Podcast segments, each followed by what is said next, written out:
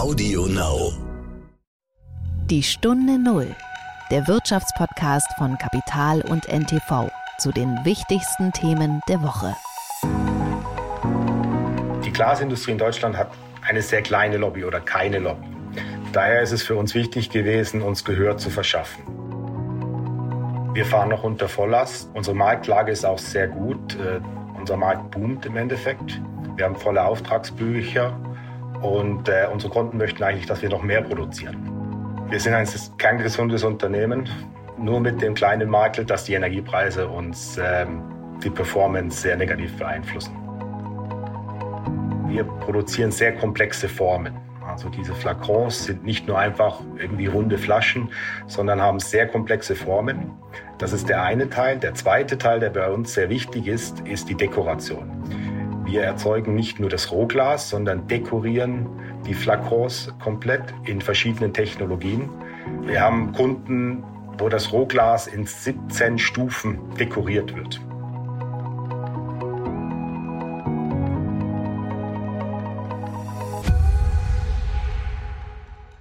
Hallo und herzlich willkommen zu einer neuen Folge von Die Stunde Null. Mein Name ist Horst von Butler. Schön, dass Sie wieder zuhören. Wir reisen heute in einen abgelegenen Ort in Deutschland, an den Rennsteig, wo sich Thüringer und Frankenwald treffen. Und dort sitzen in vielen Dörfern, oft seit Jahrhunderten, namhafte und traditionsreiche Glashersteller. Und diese haben angesichts der hohen Energiepreise sehr zu kämpfen. Manche sagen, es geht sogar ums Überleben. Und ich habe mit Christian Fröber gesprochen. Er leitet das operative Geschäft bei Heinz Glas. Das Familienunternehmen sitzt seit 400 Jahren am Rennsteig in Klein-Tettau. Heinz Glas ist ein Spezialist für Flakons, also die Glasflaschen von Parfums. Jeder vierte Flakon, in dem Tiffany, L'Oreal, Boss oder Calvin Klein ihre Parfums verkaufen, kommt von Heinz Glas. Und vor einigen Wochen kam auch ein großer Hilferuf aus Oberfranken in einem Video, in dem die Glashersteller mit Angestellten, Gewerkschaften und Landräten um Hilfe riefen. Hashtag Alarmstufe Rot. Seitdem hat sich die Energiekrise ja zugespitzt, denn die Glashersteller sagen ja immer, wenn wir unsere Anlagen bei einem Gasstopp herunterfahren müssen, dann gehen die ganzen Anlagen kaputt. Und was all das konkret bedeutet für die Maschinen, für die Menschen am Rennsteig, darüber habe ich mit Christian Fröber gesprochen. Das war die Woche.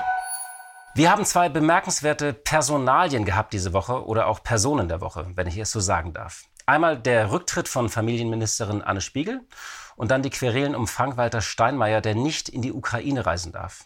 Einmal bebende Unterlippe und einmal diplomatisches Beben. Und zwei ganz verschiedene Personalien und Personen, auch wenn es bei beiden Ereignissen um Vergangenheitsbewältigungen geht. Und über unseren Bundespräsidenten wollte ich jetzt kurz mit meinem Kollegen Axel Vornbaum sprechen, der seit vielen Jahren für den Stern im Hauptstadtbüro arbeitet und den Berliner Betrieb in jedem Winkel und jeder Faser kennt und vor allem der dieser Tage mit Frank-Walter Steinmeier unterwegs war. Axel, schön, dass wir sprechen können. Ja, hallo. Axel, hast du sowas schon erlebt und wie vor allem hast du es erlebt? Hm, nein, ich habe das noch nicht erlebt und ich glaube auch andere Präsidenten haben so etwas noch nicht erlebt, was da am Dienstagabend in Warschau passiert ist. Also kurz die Vorgeschichte. Ähm, der Bundespräsident war auf einem eintägigen Besuch in Warschau und hatte heim, äh, heimlich beziehungsweise clandestin vorbereitet eine Solidaritätsreise nach Kiew zu unternehmen, und zwar im Nachtzug nach Kiew mit den baltischen Präsidenten und dem polnischen Präsidenten. Das ging auf Initiative des polnischen Präsidenten aus und war auch insoweit alles abgesprochen mit äh, dem ukrainischen Präsidenten Zelensky. Und am späteren Nachmittag äh, am, des Dienstags kam dann die Absage von Zelensky. Das wurde äh, aus Kiew mit Complications äh, zunächst irgendwie so semi-technisch äh, begründet. Und dann stellte sich sehr schnell heraus, dass man Steinmeier eben nicht in Kiew haben wollte. Ähm, da gibt es jetzt mehrere Mutmaßungen dazu, warum das so ist. Das hängt sicherlich mit der Person äh, des Bundespräsidenten zusammen, der in der Ukraine nicht so gut gelitten ist, weil er doch eine relativ große Nähe zu Russland hatte. Es hängt aber wohl in erster Linie auch damit zusammen, dass die Ukrainer die zögerliche Haltung der Deutschen in Sachen Waffenlieferungen ähm, sehr äh, kritisch beäugen. Hat sich denn die Ukraine mit diesem Affront, kann man ja sagen, einen Gefallen getan? Nein, das hat sie nicht. Ich glaube, der ähm, äh, Kollateralschaden, der dadurch entstanden ist, ist immens. Also äh, Deutschland, das klingt ein bisschen hart, aber kann sich so einen Umgang eigentlich nicht gefallen lassen. Das heißt, es muss jetzt hinter den Kulissen sehr viel ähm, politische Scherben aufgekehrt werden. Ich glaube auch, dass die eigentliche äh, Absicht, nämlich den Bundeskanzler nach Kiew zu bringen, äh, nun erstmal auf Eis gelegt werden muss, weil Scholz kann nicht so schnell äh, ähm, nach äh, Kiew reisen. Er würde wie ein Getriebener wirken. Äh, er kann auch kein Interesse daran haben, dass er den, dass der Bundespräsident brüskiert oder desavouiert ist. Er braucht den Bundespräsidenten noch, weil es Scholz vor allen Dingen auch um die Stabilität der deutschen Gesellschaft geht. Da kann er sich so etwas nicht gefallen lassen. Also ich glaube, man muss jetzt mit Fingerspitzengefühl an die Sache rangehen, weil ähm, die äh, Hilfs äh, ähm, oder die Hilferufe aus Kiew, die sind ja schon dramatisch. Und in der Bundesregierung selbst gibt es natürlich auch genug, die sagen, ja, wir müssen noch Waffen und auch schwerere Waffen dahin liefern. Nun ist es ja so, du warst ja mit Frank-Walter Steinmeier unterwegs. Ähm, da gibt es, natürlich auch viel Hintergrund, aber gibt es etwas, was du erzählen kannst? Wie hast du ihn erlebt? Wie nimmt er die Diskussion um seine Person wahr, aber auch um seine Russlandpolitik? Ja, es gab ja in den Tagen, in den vergangenen Tagen äh, äh, mehrere Gelegenheiten, mit Steinmeier zu reden. Ich war auch im Flugzeug mit ihm für eine Viertelstunde alleine und aus solchen Gesprächen darf man öffentlich nicht zitieren, aber er macht sich in diesen Tagen schon auch Gedanken um seine Rolle. Ähm, er äh, reflektiert das auch, was er in äh, dieser in, mit, mit seiner Russlandpolitik in den äh, vergangenen Jahren bewirkt beziehungsweise auch nicht bewirkt hat. Und umso dramatischer ist es für ihn ja jetzt eigentlich auch, dass der Moment, in dem er nach Kiew reisen wollte, um da doch das eine oder andere klarzuziehen und glatt zu ziehen in der aktuellen Situation, dass der ihm da jetzt verstellt worden ist. Ähm, das ist das, äh, das ist das eine. Das zweite ist, äh, dass sich ähm, Steinmeier und aber auch beide, Steinmeier und Scholz, sind schon der Ansicht, dass die Bundesrepublik Deutschland viel für die Ukraine geleistet hat, also über Wirtschaftshilfen, auch äh, in der aktuellen Situation, so dass sie sich im Moment wirklich ungerecht behandelt fühlen von Kiew.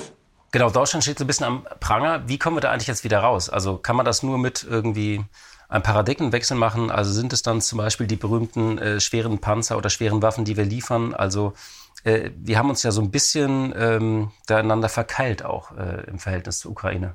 Ja, ja, und ich glaube, so ein bisschen ist da auch die dann doch zögerliche Haltung des Bundeskanzlers und auch der Bundesverteidigungsministerin schuld. Also ich glaube, man hätte, auch wenn man nach außen hin versucht hat, Geschlossenheit mit dem Westen, insbesondere halt in der EU und in der NATO äh, zu demonstrieren, hätte man doch ein bisschen mehr über die eigene Rolle nachdenken müssen und wie diese Geschlossenheit auch nach innen wirkt. Also es ist ja kein Zufall, dass von den Solidaritätsbesuchen, die die europäische Kommissionspräsidentin Ursula von der Leyen und auch der ähm, britische Premier Boris Johnson in Kiew gemacht haben, dass die sehr willkommen waren. Also da war die mindestens mal die Rhetorik doch deutlicher, als sie bei Scholz war. Und wie wir jetzt aus dieser Situation rauskommen, ähm, das weiß ich nicht. Ich glaube, es geht keinen Weg daran vorbei, den Ukrainern die gewünschten schweren Waffen zu liefern auch um den Preis, dass sie vielleicht von Anfang an von der ukrainischen Armee sofort eingesetzt werden können. Aber ich halte diese Argumente für vorgeschoben, dass man erst mal Wochen oder vielleicht Monate brauchte, um die Panzer zu bedienen. Und jetzt noch mal eine letzte Frage. Ähm, Frank Walter Steinmeier ist einer der Architekten äh, der unserer Russlandpolitik, die nun als gescheitert betrachtet wird. Ähm, wie sehr wird das auf seiner Amtszeit eigentlich lasten? Was, was ist da so deine Erwartung? Also es erwischte ihn ja quasi äh, äh, am Übergang von der ersten zur zweiten Amtszeit. Er hatte sich ja gerade vorgenommen, politischer Präsident zu werden. Also seine äh, äh, Einstiegsrede in die zweite Amtszeit vor der Bundesversammlung war ja deutlich politischer. Also man hatte fast das Gefühl, dass Steinmeier sozusagen in seiner alten Funktion als Außenminister oder Nebenaußenminister zurückkehren wollte, sich deutlich mehr einmischen, deutlich mehr sich auch um die Rolle um die Neuorientierung äh, Deutschlands in der Welt zu kümmern. Das alles ist jetzt ein bisschen überlagert äh, ähm, und nein, das ist nicht ein bisschen überlagert, das ist überlagert durch den Krieg in der Ukraine und die Frage, ob er hätte vermieden werden können, wenn es eine andere Russlandpolitik unter Merkel und auch unter Steinmeier gegeben hat.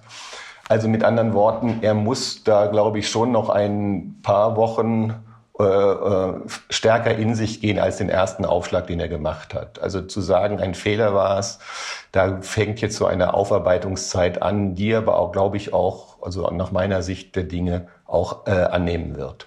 Ja, und die auch über die Person Steinmeier, denke ich, äh, hinausgeht. Die betrifft, glaube ich, viele Personen. Ich danke dir erstmal, Axel, für deine Einschätzung. Ja, danke dir, Horst. Bis dann. Ciao. Die Stunde Null. Das Gespräch. Kommen wir zu unserem heutigen Gesprächspartner Christian Fröber. Er ist COO bei Heinz Glas. Und er ist selbst übrigens ein Kind vom Rennsteig, ist dort aufgewachsen in der Region, auch wenn er viele Jahre in der Schweiz gearbeitet hat. Seit vergangenem Jahr ist er jetzt also bei Heinz Glas und das ist ein Familienunternehmen, das in 13. Generation von Carletta Heinz geführt wird, mit der wir auch gerne gesprochen hätten. Sie ist aber inzwischen in Mutterschutz. Ja, und Ihr Unternehmen durchlebt derweil eine große Krise und Bewährungsprobe. Denn gerade die Glashersteller, ebenso übrigens auch wie die Keramikhersteller und auch andere Branchen, leiden unter den hohen Energiepreisen. Vielleicht mal ein paar Worte zu dieser Gegend am Rennsteig, die ja so ein bisschen verwunschen ist, aber die wir ja auch ein bisschen in den vergangenen Wochen erst entdeckt haben. Also 1500 Menschen arbeiten im fränkischen Kleintettau, das ist ein Dorf mit 800 Einwohnern und dieses Unternehmen gehört der Familie Heinz seit rund 400 Jahren. Normalerweise produziert eine Firma wie Heinz Glas 300 verschiedene Flakons jedes Jahr in Stückzahlen zwischen jeweils 200.000 und 15 Millionen. Das Unternehmen plante eigentlich in diesem Jahr mit rund 330 Millionen Euro Umsatz und es hat 16 Standorte auf der ganzen Welt, darunter in China, Polen, Indien und Peru. Heinz Glas ist also einer dieser Hidden Champion. Und es ist am Rennsteig in Oberfranken nicht der einzige. Dort sitzen viele namhafte Hersteller der Glasindustrie, darunter Wiegand Glas, Gerresheimer und Röser.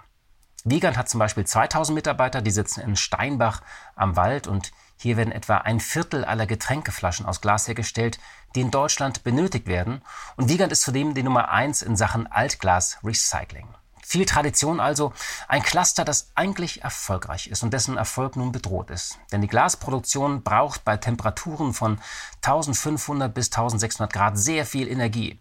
Und Fabriken und Maschinen müssen rund um die Uhr laufen. Und natürlich wurde hier auch schon einiges eingespart und auch umgestellt auf Elektrizität. Davon werden wir gleich in dem Gespräch hören. Insgesamt brauchen die Werke am Rennsteig jedes Jahr so viel Erdgas wie 85.000 Einfamilienhäuser und so viel Strom wie die Privathaushalte einer Stadt mit 400.000 Einwohnern. Das sind ganz schön üppige Zahlen.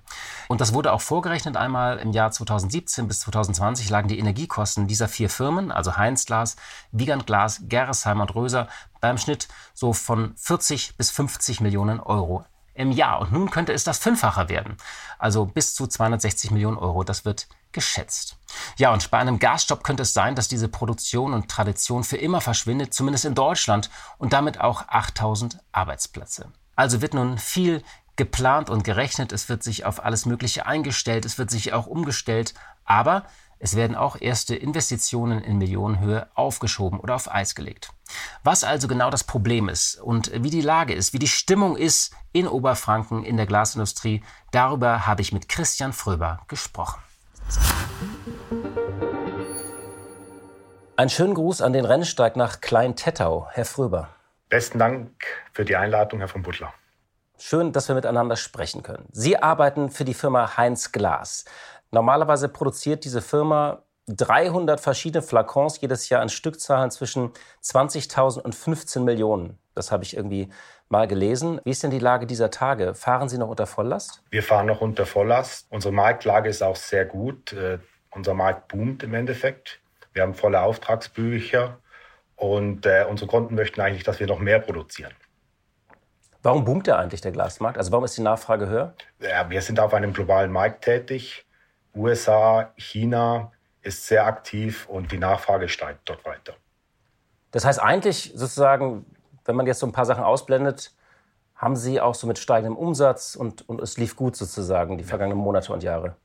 Wir sind ein kerngesundes Unternehmen, nur mit dem kleinen Makel, dass die Energiepreise uns ähm, die Performance sehr negativ beeinflussen. Ja. Das wollen wir jetzt mal so ein bisschen äh, auseinanderdröseln. Kommen wir vielleicht mal am Anfang auf die Geschichte von äh, Heinz Glas. Das Unternehmen sitzt dort ja seit knapp 400 Jahren, wie viele andere Hersteller auch äh, in der Region. Wie kommt es eigentlich zu diesem Cluster da in Franken? Also es liegt ja an so einer Nische zwischen Franken und Thüringen, also zwischen Bayern und Thüringen, nicht? Genau, genau. Wir sind in der Rennsteigregion, im nördlichen Bayern, Oberfranken und im südlichen Thüringen. Der Ursprung der Glasindustrie hier geht auf den Wald zurück. Ähm, Glasindustrie ist sehr energieintensiv und früher haben sich die Glasindustrien in den Regionen angesiedelt, wo eben diese Energie verfügbar war. Ach so, das, weil man einfach viel abholzen konnte. Genau, man hat den Wald als Energieträger genutzt und ist dann teilweise auch mit den Glashütten weitergezogen, wenn der Wald komplett abgeholzt wurde. Okay. Was zeichnet denn Heinz Glas eigentlich aus? Also man ist ja so ein Hidden Champion bei diesen Flakons da wusste ich gar nicht, dass man da so ein, ein gewisses Wissen braucht und dass es nicht längst irgendwo in Billigregionen komplett abgewandert ist. Warum kann das auch hier noch möglich sein? Wir produzieren mit sehr innovativen Technologien, sehr umweltfreundlich. Wir beziehen jetzt schon äh, CO2-erzeugten Strom, CO2-frei erzeugten Strom. Was bei uns wichtig ist, ist, wir produzieren sehr komplexe Formen. Also diese Flakons sind nicht nur einfach irgendwie runde Flaschen, sondern haben sehr komplexe Formen. Das ist der eine Teil. Der zweite Teil, der bei uns sehr wichtig ist, ist die Dekoration. Wir erzeugen nicht nur das Rohglas, sondern dekorieren die Flakons komplett in verschiedenen Technologien. Ähm, für mich macht das so ein bisschen den Eindruck, dass der Flakon Teil des Produktes ist und nicht nur die Verpackung. Ja, das stimmt. Man kennt das aus der Parfumindustrie, dass diese die immer aufwendiger werden, damit man auch auffällt im Regal. Also es ist nicht nur so ein Fläschchen, sondern da muss dann auch mal irgendwie äh, eine, irgendwas Kompliziertes, ein Gegenstand auf diesem Flakon sein, damit man auffällt oder... Ähm ja, wir, wir bedrucken sie, wir besprühen sie, wir metallisieren sie. Ähm, wir haben Kunden, wo das Rohglas in 17 Stufen dekoriert wird. Diese Komplexität abzubilden, äh, das Volumen danach auch darzustellen, also nicht im Handarbeit, sondern in einem industriellen Prozess das abzufahren, das ist unsere Stärke. Genau, es ist ein hochautomatisierter Prozess. Es ist nicht so wie bei Porzellan, dass damit Menschen mit der Hand was malen oder wie in der Uhrenindustrie, wobei da sind ja auch Roboter, aber da sitzen ja auch immer Menschen und schrauben noch was zusammen. Es sind Maschinen. Natürlich sind es bei uns sehr viele Maschinen, es kommt aber trotzdem immer noch auf die Menschen an das ist bei uns auch ein entscheidender Faktor. Auch die Maschinen müssen von Menschen bedient werden. Was sagen Ihnen denn diese Menschen, wenn Sie jetzt durch Ihr Unternehmen gehen dieser Tage? Was, was stellen die Ihnen für Fragen? Ähm, es sind natürlich große Sorgen, wie es weitergeht, ähm, welchen Einfluss ähm, die hohen Energiepreise haben. Auch der Krieg in der Ukraine macht natürlich Sorgen. Russland, Ukraine ist auch ein Absatzmarkt für uns. Das sind natürlich alles Fragen, die jetzt gestellt werden. Wir hatten letzte Woche erst in allen unseren Niederlassungen Betriebsversammlungen, um mit den Angestellten genau auf diese Themen einzugehen. Äh, ihnen die Angst zu nehmen, wie, wie vorhin schon gesagt, wir sind eigentlich ein kerngesundes Unternehmen und wachsen. Wir versuchen natürlich diese Zeit jetzt so schadlos wie möglich zu überstehen und äh, uns weiterzuentwickeln. Schon vor dem Krieg äh, litten sie unter hohen Energiepreisen. Diese Energiepreiskrise ist ja, währt jetzt ja schon so ein halbes Jahr, also wo diese Preise stark gestiegen sind. Und da gab es Anfang des Jahres, ähm, haben Sie, also Ihr Unternehmen, aber ich glaube auch andere Hersteller, ein Video produziert, das deutschlandweit für Schlagzeilen gesorgt hat.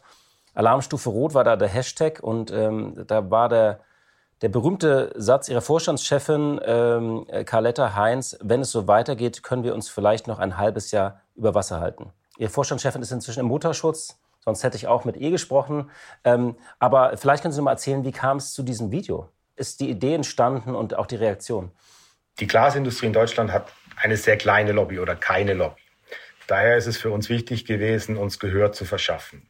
Wir sehen oder wir haben seit Ende letzten Jahres oder Mitte letzten Jahres schon gesehen, dass die Energiepreise steigen, teilweise stark steigen.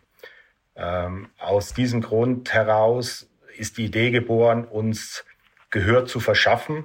Das schafft man halt nur, wenn man ein bisschen lauter und auffälliger schreit. Daher dieses Video Alarmstufe Rot, das äh, in den ersten 48 Stunden über 60.000 Mal angeschaut wurde.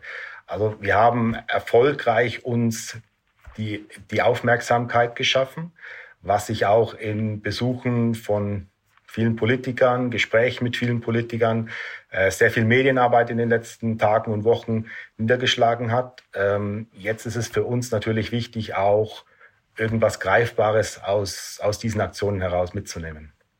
Ja, haben Sie richtig äh, beschrieben. Äh, genau, wenn man so ein Video macht, dann kommen, genau, kommen alle Politiker und dann kommen auch Leute wie ich und rufen da an, was ist da los am Rennsteig? Äh, hätte man auch schon früher mal machen sollen. Warum hat denn die Glasindustrie keine Lobby? Ich meine, in der Region haben sie allein 8000 Arbeitsplätze, die verschiedenen Unternehmen. Wir haben viele Arbeitsplätze.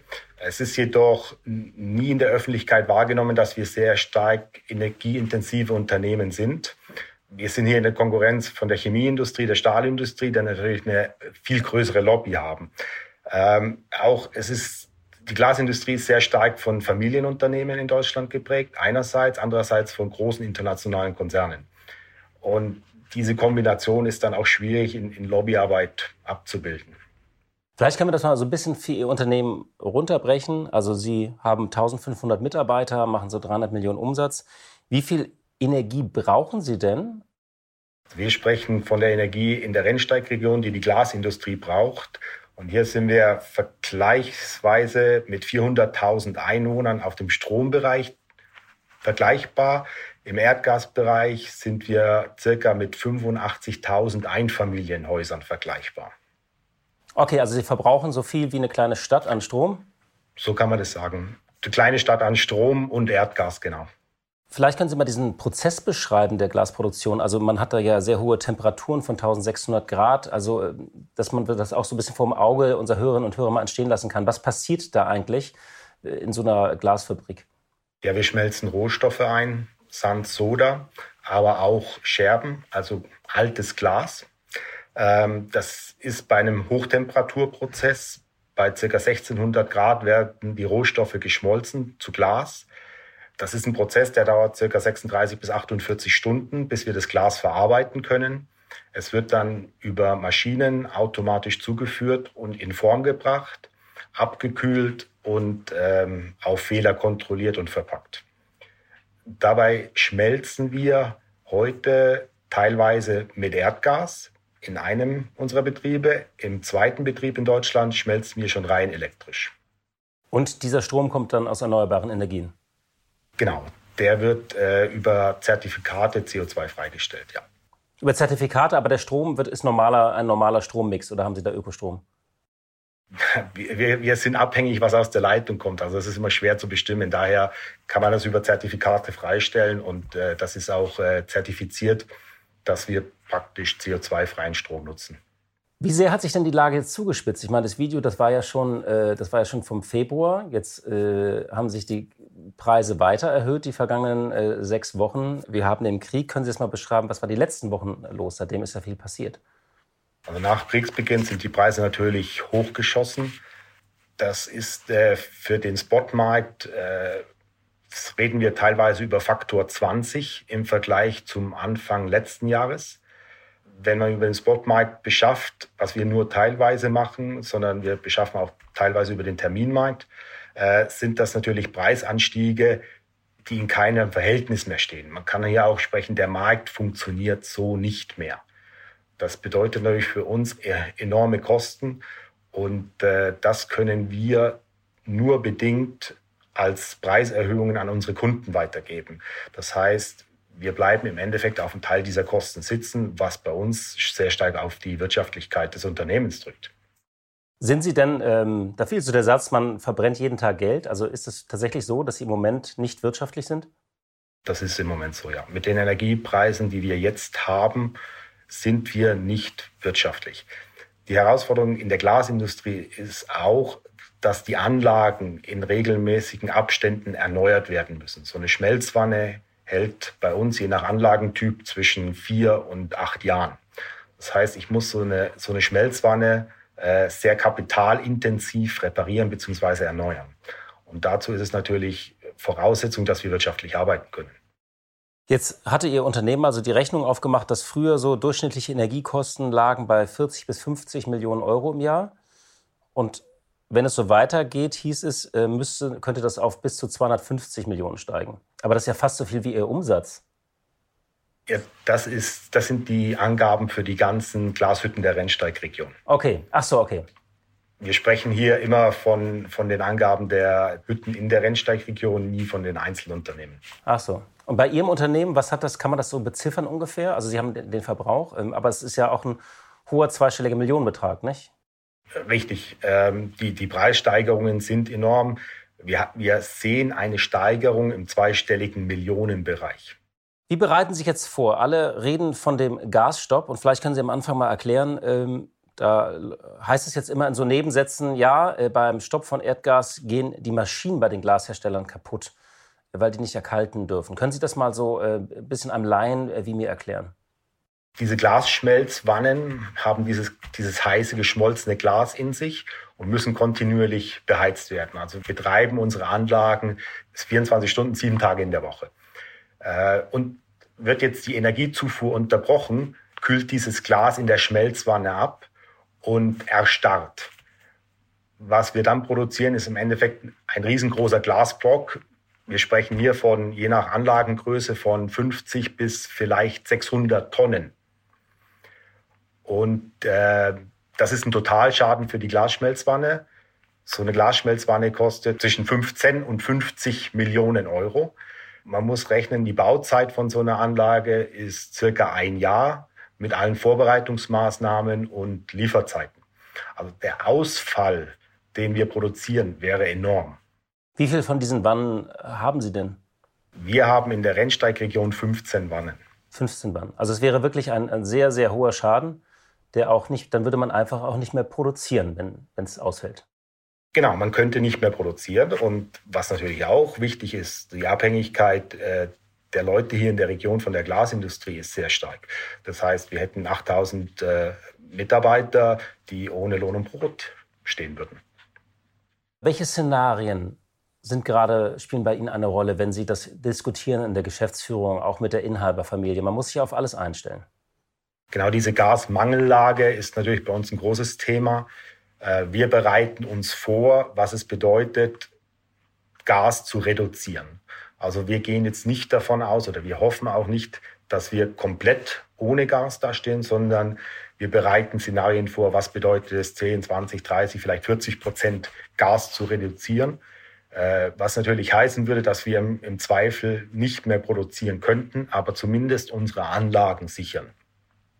Wir brauchen ca. 70 Prozent des Gas Bedarfs alleine, um unsere Anlagen so warm zu halten, damit wir keinen Schaden erleiden. Diese Szenarien sind wir im Moment am Vorbereiten. Äh, wir hoffen natürlich nicht, dass wir hier gezwungen werden, irgendwas umzusetzen.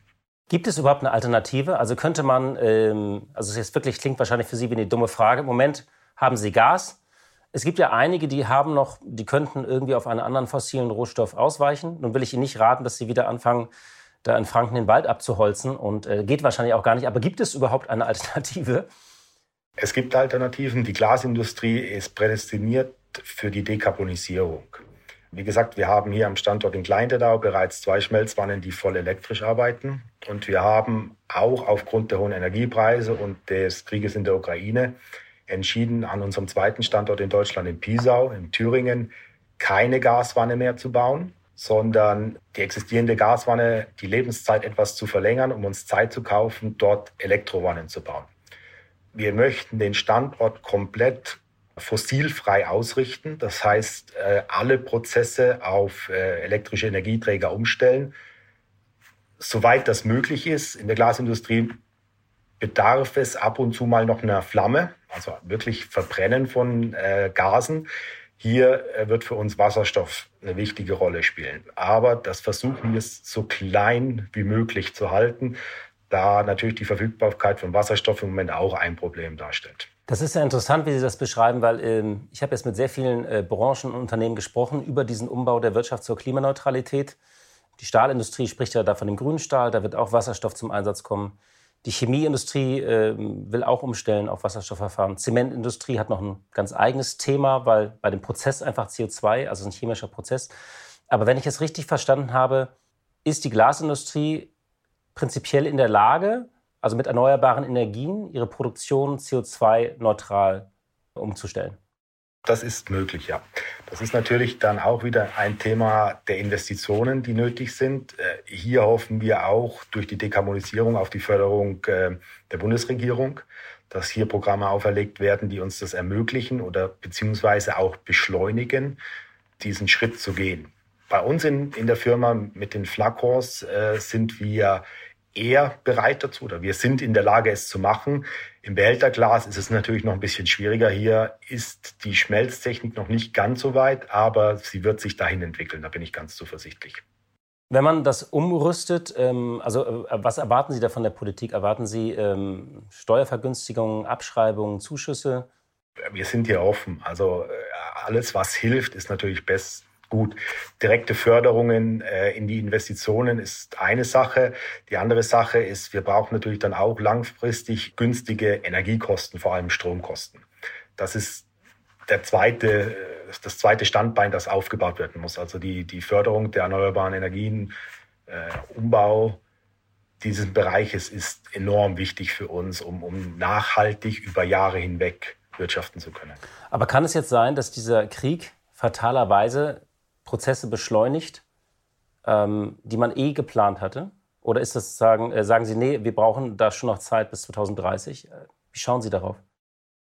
Es, es ist ähnlich wie in der Corona-Krise, die die Digitalisierung sehr gepusht hat. Äh, erleben wir wahrscheinlich jetzt Ähnliches, dass der Krieg in der Ukraine äh, den Umbau der Energielandschaft in, in Deutschland oder in ganz Europa hin zu CO2-freien Energieträgern forcieren wird. Ja, das sehen wir so dass es sozusagen eigentlich dann, also so furchtbar der Krieg ist, ist es vielleicht ein Nebeneffekt, der dann auch heilsam ist. Wir hoffen es, dass es am Ende so rauskommt. Äh, vorher kann man es natürlich nie sagen, aber das, ich sag mal, das Feld dazu ist bestellt. Wenn man so ein bisschen sich jetzt äh, mal in Ihre Lage hineinversetzt, äh, Sie haben das beschrieben, ähm, viele Menschen hängen davon ab, von der, also von, von, den, von ihren Fabriken, die Arbeitsplätze äh, Klein-Tetta ist ein Dorf mit 800 Einwohnern. Ähm, wahrscheinlich gibt es noch viele andere kleine Dörfer. Was hört man denn im Moment, wenn man da durch die Dörfer geht oder wenn man irgendwie auf dem Fußballplatz ist oder wenn man in der, in der Dorfkneipe ist? Ja, es werden natürlich schon Fragen gestellt. Auch ähm, was man sagen muss, die Politik handelt äh, sehr weise im Moment und sehr umsichtig. Ähm, das wird schon offen diskutiert, dass man sagt, ähm, der Herr Habeck geht jetzt nicht in die Richtung zu sagen, wir machen sofort ein Gasembargo. Also die, diese Diskussionen finden statt. Ähm, es ist natürlich Sorge, wie es weitergeht. Die Kommunikation bei uns, gerade am Standort Biesau, dass wir die Gaswanne nicht bauen, hat natürlich die Leute auch erstmal aufgeschreckt. Wir, wir feiern an, an, an dem Standort dieses Jahr unser 400-jähriges Bestehen. Das soll natürlich nicht das Ende sein, sondern ein weiterer Weg in die Zukunft. Und diese Sorge treibt die Leute schon sehr um. Ja klar, also das ist wahrscheinlich Gesprächsthema Nummer eins. Sie haben gerade die Politik nochmal angesprochen. Genau, den Minister Habeck, der ja versucht, gerade die Gasversorgung umzustellen und sagt, ein Embargo ist nicht verkraftbar. Wie ist das denn mit anderen Politikern, also die jetzt alle bei Ihnen waren? Haben die nur einmal Hallo gesagt und ein Foto gemacht oder kamen da auch tatsächlich irgendwelche Zusagen? Wir hatten letzte Woche den Staatssekretär Michael Kellner bei uns im Haus aus dem Wirtschaftsministerium.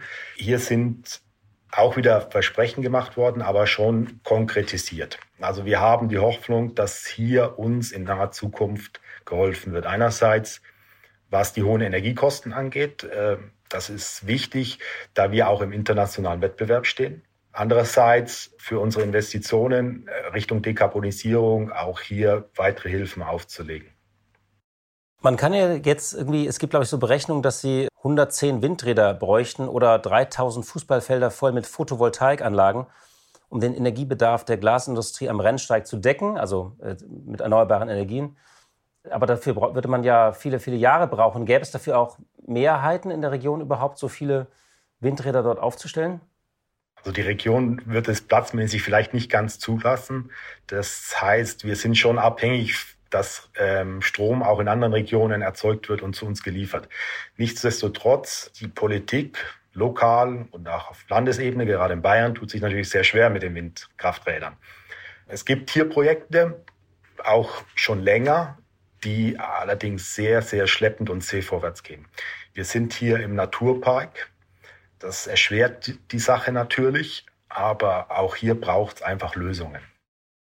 Wir haben gerade über so den Best Case gesprochen, also man, man rüstet das jetzt alles um. Es gibt aber auch das Szenario, ähm, auch das war, stand mal im Raum, dass man sagt, ja, dann kann in Deutschland das eben nicht mehr produziert werden.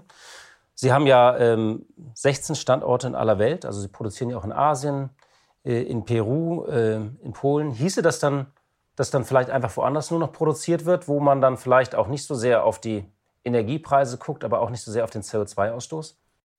Der Gedanke liegt natürlich nahe, das zu machen. Dennoch, und unsere Besitzerfamilie hat das auch sehr klar kommuniziert. Es ist nicht die Priorität oder auch nicht das Ansinnen, hier die Standorte in Deutschland aufzugeben. Also unser Ziel ist es schon, weiter in Deutschland zu produzieren. Wir werden sicher je nach Bedarf, auch wenn es zu Gasmangellagen kommt, äh, versuchen, unsere Produktion in den anderen Standorten aufrechtzuerhalten bzw. so auszubauen, dass wir unsere Kunden weiter beliefern können. Aber es ist klar unsere Priorität, hier am Standort in Deutschland weiter zu produzieren. Die Technologien, die man jetzt hier prüft für die Umrüstung, also Sie haben ja gesagt, eines läuft schon elektrisch. Macht man das mit den anderen Werken auch? Also wird das so sukzessive dann global ausgerollt? Äh, man muss natürlich immer auf die lokalen Gegebenheiten anschauen. Ähm, so eine Wanne elektrisch zu beheizen braucht natürlich auch dann große Strommengen, die vorhanden sein müssen.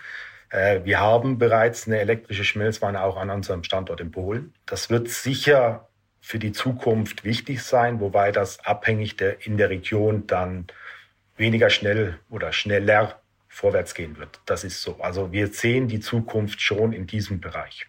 Und äh, auch hier wichtig zu erwähnen, glaube ich, ist, dass die Firma an sich diese Nachhaltigkeit sich sehr stark auf die Fahnen geschrieben hat. Also uns ist es nicht nur ein Anliegen aus dem Druck heraus, dass wir im Moment diese äh, Energiesituation haben, sondern wir möchten möglichst nachhaltig äh, unsere Produkte erzeugen. Gibt es denn neben dem Thema Energie überhaupt ein anderes Thema, was Ihnen gerade vielleicht auch Freude bereitet? Also wo Sie sagen, da arbeite ich dran, das macht Spaß? Es ist schon gewisser Spaß, muss ich sagen, auch diese Projekte voranzutreiben, diese Dekarbonisierungsprojekte umzusetzen. Ähm, es ist neue Technologie.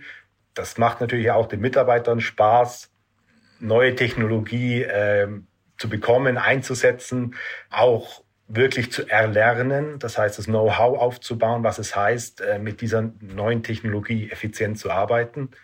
Ähm, das ist schon sehr spannend. Was, man, was mich natürlich freut, ist, dass unser Markt das auch hergibt. Also global, der Bedarf ist weiter groß. Es ist ein fantastisches Produkt, wenn man sieht, äh, wie aus so ein bisschen Sand am Ende oder am Anfang ein wunderschöner Flakon entsteht. Das äh, erfüllt einen jeden Tag mit Freude. Dann hören wir mal mit dem Begriff Freude auf. Herr Fröber, vielen Dank für dieses Gespräch und für die Einblicke in die Glasindustrie ja, und in eine spannende Region in Deutschland, die man vorher gar nicht so auf dem Radar hatte. Besten Dank fürs Gespräch, hat mich sehr gefreut. Ja, liebe Hörerinnen und liebe Hörer, das war's für heute. Der Blick in die Märkte fällt heute aus, weil Katja Dofel im wohlverdienten Osterurlaub ist. Und in den werde ich nun auch gehen. Zumindest einige Tage kann ich frei machen. Und wenn Sie sagen, naja, dieser Podcast gefällt mir und auch eigentlich, was äh, dieser Host, Horst von Butler da die ganze Zeit sagt, dann habe ich noch ein besonderes Ostergeschenk für Sie. Sie können nämlich Kapital abonnieren. Wir haben ein spezielles Angebot für die Hörerinnen und Hörer der Stunde Null gemacht. Sie können auf einen Link gehen, kapital.de-gratis. kapital.de-gratis. Ja, ich wünsche Ihnen trotz der Lage, trotz der angespannten und schweren Stunden einige erholsame Ostertage. Machen Sie es gut und wir hören uns hoffentlich nach Ostern am kommenden Freitag wieder. Die Stunde Null der Wirtschaftspodcast von Kapital und NTV zu den wichtigsten Themen der Woche.